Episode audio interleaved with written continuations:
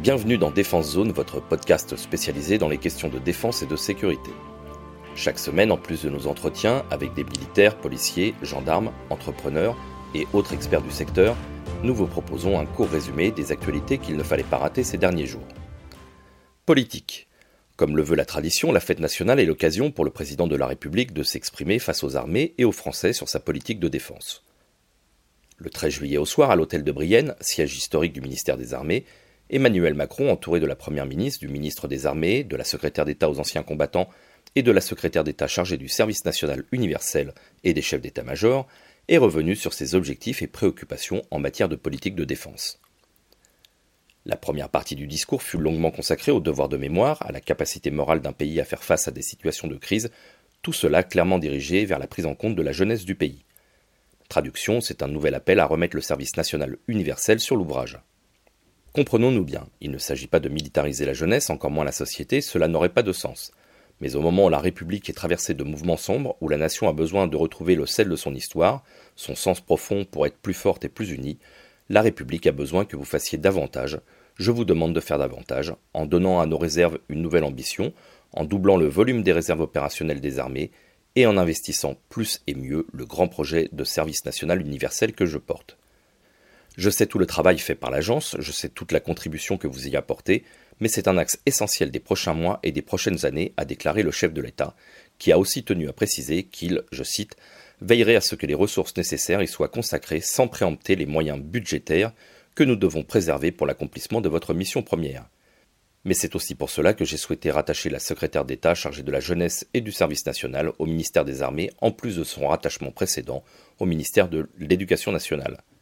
C'est en ce sens que j'ai demandé aux trois ministres sous la supervision de la Première ministre de nous faire des propositions dès l'été. Fin de citation. Pour rappel, le volet SNU de la dernière loi de programmation militaire avait été amendé par les parlementaires, craignant un déplacement de certains budgets défense pour le financer. Autre point particulièrement commenté suite à l'allocation présidentielle, l'arrivée d'une nouvelle loi de programmation militaire pour la période 2024-2030.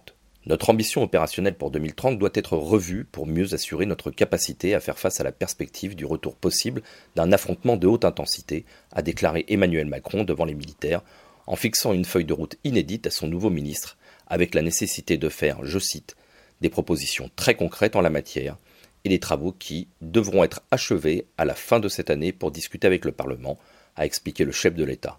Une annonce de 3 milliards d'euros est déjà actée pour 2023 pour un budget qui devrait atteindre, selon la précédente LPM, un total de 50 milliards d'euros en 2030. Dans un contexte de guerre aux portes de l'Europe, les derniers sondages montrent qu'un consensus national tend à se faire autour de son armée et des crédits qui lui sont alloués. Une enquête réalisée par l'Institut Odexa montre que 78% des personnes sondées sont favorables à une augmentation du budget militaire, soit une hausse conséquente de 21 points par rapport au dernier sondage de 2019. L'image des militaires reste, quant à elle, extrêmement favorable dans l'opinion publique, avec 87% de bonnes opinions, dont 25% de très bonnes.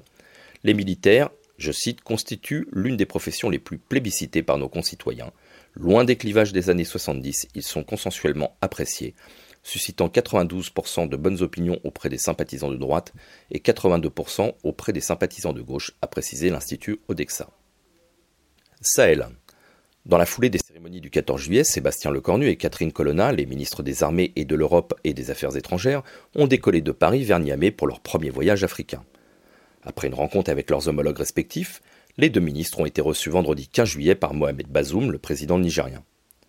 Avec le retrait des militaires français du Mali et la concentration des moyens sur la base aérienne de la capitale nigérienne, ce pays réputé pour sa stabilité est devenu une priorité diplomatique et militaire de la France. La France continuera néanmoins, en dépit de ces événements, à savoir le coup d'État au Mali et au Burkina Faso, et de ce retrait du Mali, à aider les armées ouest-africaines à lutter contre les groupes terroristes, a déclaré la chef de la diplomatie française devant l'Assemblée nationale mardi 12 juillet, avant de conclure que, je cite, Nous menons actuellement des consultations avec nos partenaires concernés pour définir avec eux, en fonction de leurs demandes et de leurs besoins, la nature des appuis que nous pourrons leur fournir. Fin de citation. Les deux ministres ne sont pas venus les mains vides puisqu'ils apportent la confirmation d'un prêt de 50 millions d'euros et un don de 20 millions d'euros au profit du pays, déjà bénéficiaire de 143 millions d'euros en 2021. Après une visite sur les bases militaires de Niamey et Wallam, les deux ministres français continueront leur voyage plus au sud à la rencontre des soldats du dispositif des forces françaises en Côte d'Ivoire et très certainement des entretiens avec les plus hautes autorités politiques du pays. Marine nationale. Le 3 juillet, au large de la Guadeloupe, le bâtiment de soutien et d'assistance outre-mer, BSAOM, du Mont d'Urville, a procédé à l'arraisonnement d'un voilier suspecté de trafic de drogue. En haute mer, l'équipe de visite du BSAOM, montée à bord, a découvert plusieurs ballots contenant de la cocaïne.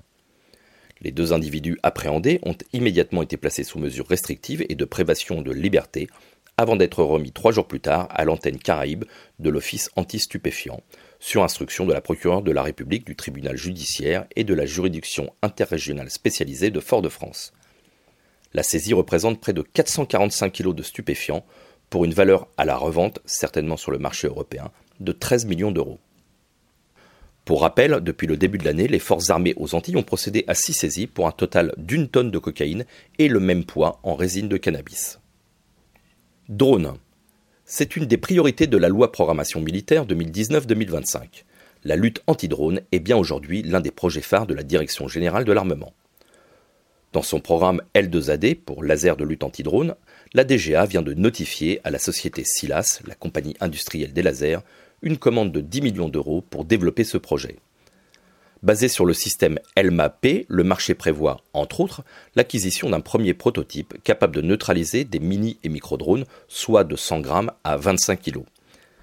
Testé en environnement terrestre sur le site d'essai de la DGA Essai de missiles de Biscarros, il affichait, selon les déclarations de la direction, un taux de réussite de 100%. Les campagnes d'essai devraient continuer ces prochains mois, non seulement à partir de plateformes terrestres, mais aussi depuis des bâtiments de la Marine nationale, particulièrement intéressés par les capacités de ce système, capable d'atteindre sa cible à plus d'un kilomètre de distance. Ce premier prototype devra, selon le ministère des Armées, être déployé à l'occasion des Jeux olympiques et paralympiques de Paris 2024.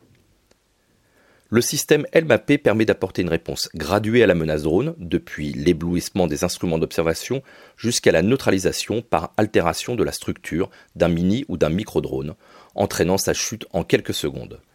N'exigeant qu'une petite logistique, puisqu'il n'y a pas d'emploi de munitions, il peut être associé à différents systèmes de détection, radar, son et optique, annonçait un communiqué de la DGA. Prochaine étape pour la société SILAS, continuer de développer la miniaturisation du LMAP tout en augmentant sa puissance, actuellement de 2 kW, et de travailler sur les systèmes de protection tant dans l'emploi du matériel que des logiciels. Innovation. Fin juin, aux Invalides, l'armée de terre a procédé à l'annonce des résultats et la remise des prix du premier challenge Kohoma pour collaboration homme-machine. Réalisé du 16 au 23 mai sur le camp de Ben, cette première rencontre a réuni 38 participants regroupés en 10 équipes. Ce challenge, organisé par le Battle Lab Terre en collaboration avec l'agence Innovation Défense, avait pour but de réunir militaires et acteurs industriels de grandes mais aussi moyennes et petites entreprises, ainsi que des étudiants d'écoles techniques et laboratoires de recherche, pour définir et tester l'apport opérationnel des drones terrestres et aériens lors d'une mission donnée. Pour cette première édition, le thème était la reconnaissance. Sur un parcours d'un kilomètre environ, chaque équipe, avec un minimum de deux robots terrestres et un drone, devait imaginer des solutions pour repérer, contourner ou neutraliser une dizaine d'obstacles. La réussite de chacune de ces étapes donnait alors l'accès à un QR code permettant de passer à l'étape suivante. L'objectif est d'avoir une vision très claire de ce que peut apporter la robotique actuelle et d'identifier les axes d'effort de développement pour avoir des solutions intégrées dans les unités de combat à un horizon de 4 à 5 ans pour les premières étapes, précisait le colonel Sébastien Depéret, directeur du Battle Lab Terre. Cette année, le premier prix a été attribué à l'équipe Squadbot composée d'Arcus, Squadron System et Anjatech. La solution s'articulait autour de trois opérateurs, un chef tactique et deux opérateurs satellites, un qui gère la navigation via des waypoints et un autre qui télépilote le robot.